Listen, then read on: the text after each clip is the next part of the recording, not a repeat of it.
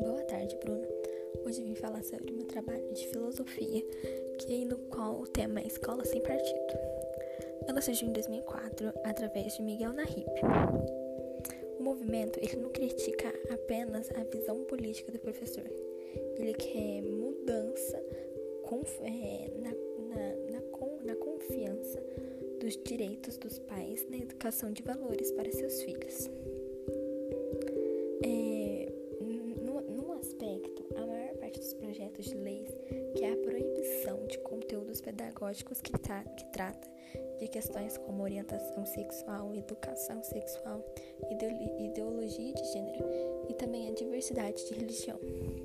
Segundo alguns defensores, esses temas podem ferir ou desconstruir valores de famílias e estimular um determinado comportamento sexual. O Miguel Nahib ele é um procurador. Ele entende que muitos professores é, acabam disseminando ideias partidárias de esquerda e deixando de lado a educação. É, algumas propostas permaneceram até 2014 quando o deputado estadual do Rio de Janeiro, Flávio Bolsonaro, convidou Nahib para escrever um projeto de lei que foi apresentado à Assembleia Legislativa. No mesmo ano, Carlos Bolsonaro lançou o PL 864 de, em 2014 para apreciação da Câmara Municipal. Miguel Nahib disponibilizou no site do movimento os dois projetos, estadual e municipal, qual tem servido de inspiração para a disseminação de projetos em câmaras municipais e assembleias legislativas.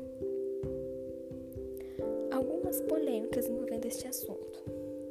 Em outubro deste ano, é, após é, Jair Bolsonaro comemorar sua vitória como presidente, a deputada estadual Ana Caroline Campagnolo, do PSL, pediu que alguns alunos gravassem vídeos para denunciar professores que, que fizessem, que apoiassem é, o partido de esquerda, no qual eles, é, que eles, ela queria que eles gravassem um vídeo sobre a apologia do partido esquerdo.